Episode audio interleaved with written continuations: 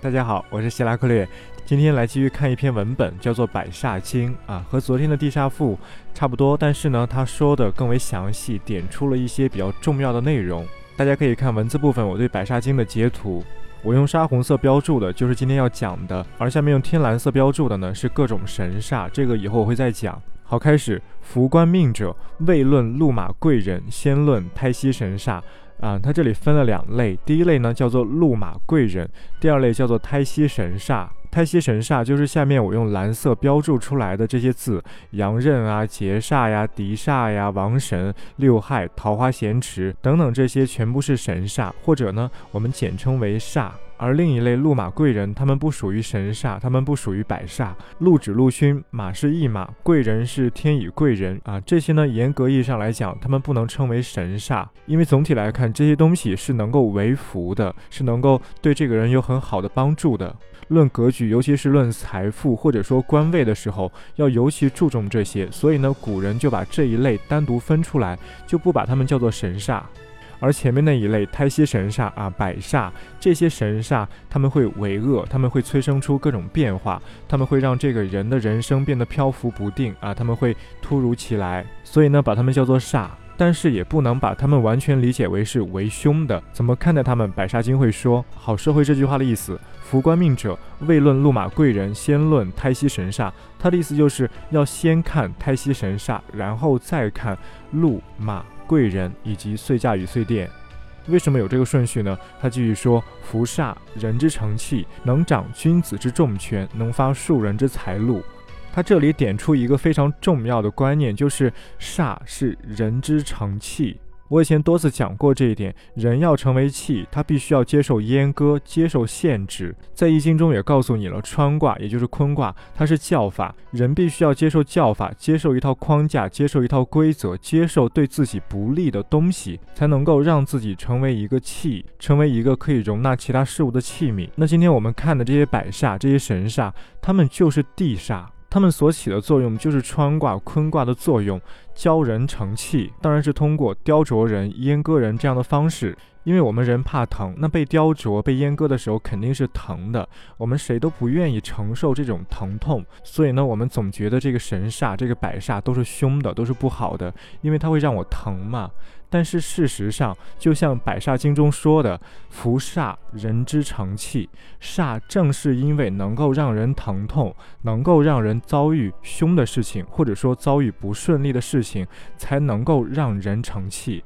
只有人成器，才能够承担责任，于是才能够掌君子之重权。什么叫权力？权力说到底，它其实就是一种承担。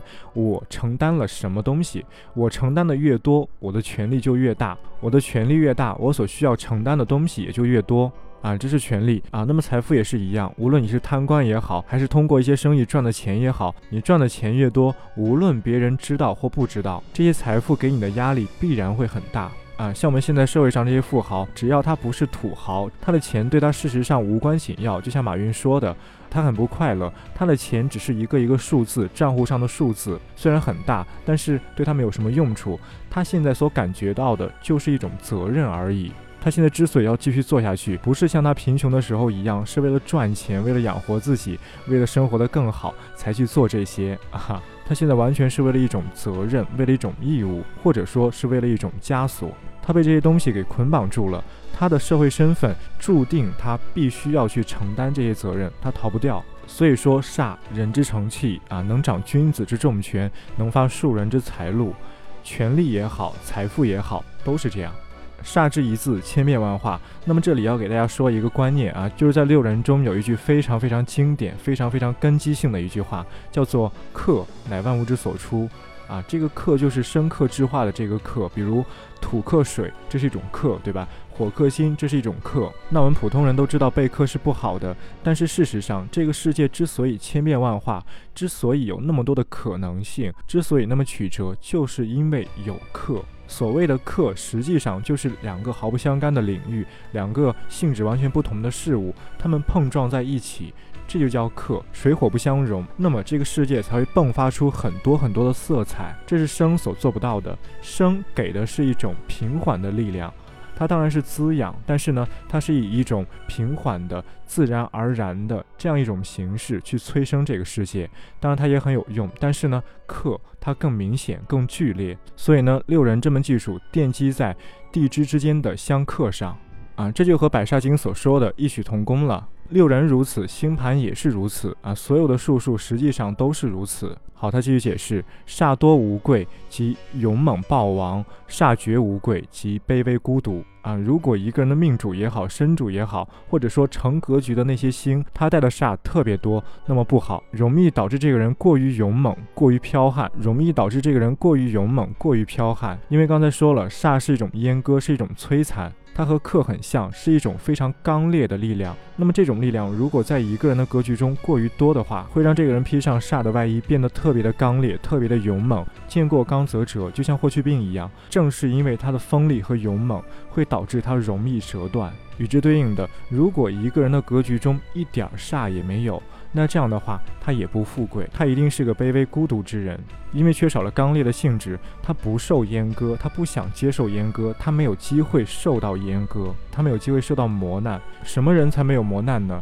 什么都不是的人，只有什么都不是的人，他生活中才会毫无波澜，毫无磨难。他这里说的煞绝无贵啊，很像我们现在的宅男啊、宅女，不与外界产生实质性的联系。那如果再搭配上一些臆想性、想象性、天马行空的神煞，那么就更像这些宅男宅女。啊，他继续，君子带煞，权贵福禄之刃；庶人带煞，挺立乡党之间。如果说一个地位很高的人，他本身格局很高，然后他带了适度的煞，那么他肯定是位高权重，能够掌重权。而如果这个人格局一般，是个普通人，但是呢，他也带了适度的煞，那么这样的人他会敢于出声，声音特别大啊，嗓门特别大，敢说敢做敢折腾啊，叫挺立乡党之间。女人带煞，子夫行商之患。这里呢说的也很对，因为如果一个女人带了煞，她就具有了这样刚烈的性格。那么这样的人虽然她身为女性，但是呢，她不会在意这些，她不会在意我能不能找一个依靠啊，我能不能嫁得好啊，她不会在意这些事情。这样的人就像《冰与火之歌》中那个女骑士。人家的想法完全就不是普通的女人的想法，她不会想我能不能嫁得好，我能不能找到好老公，她这些东西完全就不关心不在乎。那她不关心不在乎，自然也不会有了。所以呢，这里说女人带煞，子夫行伤之患，这是没有问题的。只不过因为我们现在中国还是观念比较保守，大部分女人还是非常在乎这些，所以呢。当你跟她说这些的时候，说子夫行商啊，她会觉得非常害怕，觉得非常的不舒服。但是如果跟一个西方女性去说的话，她觉得没什么 啊，她不会有那么多的纠结。所以归根结底，这是一个文化观念问题。好，继续，煞无拦处，定是伤身。如果煞没有遮拦，没有克制的话，那一定伤身。啊，这句话和前面的不冲突。前面的君子带煞，庶人带煞，比较勇猛刚烈呀，能够啊掌重权呀，这些东西和煞无拦处，定是伤身，他们之间不冲突。一个人有权利和他伤不伤身，这是两个层面的问题，所以不要纠结他到底是掌重权还是伤身，不要纠结在这些问题上，他根本就不冲突。一个人掌重权，他可以同时伤身或者不伤身。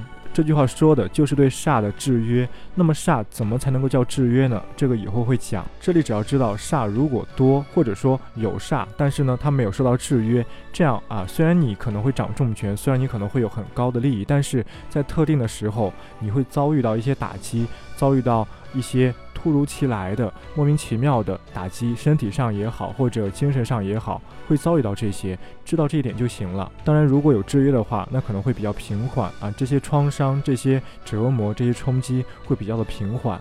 好，最后一句：若见四位无形害，须知夭折守空房。哈，还是刚才的意思嘛。如果说完全没有形害的话，没有刑克，那么这个人要么夭折，要么就孤独一辈子。的确是这样。可能有一些占星基础的听众，他们会不理解啊，怎么会这样啊？无形课反而会这样，这么严重吗？但是就我读到的书啊，学到的一些知识，学到了一些秘诀也好，还有我自己的个人经验也好，通过我自己的观察，的确是这样，没错。星盘中很多星合在一个星座上的人，要么格局搭配的好，位高权重，要么生活真的很一般，很多都是守空房，而且呢，生活非常非常的平淡，没有任何的波澜。过得很无聊，而且呢，如果格局搭配的不好，还会自怨自艾啊，等等等等。总之，今天说的这些都是围绕着煞、围绕着行客来的。大家一定要弄明白行客它的真正含义是什么，不要一见到行客就觉得不好，这是一种很浅显的误区。实际上并不是这样。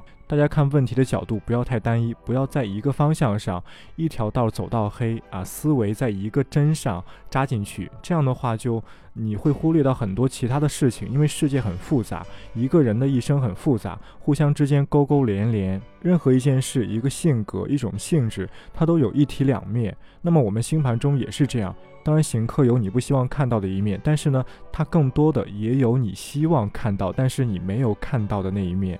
好，今天先说到这儿，我们明天再见。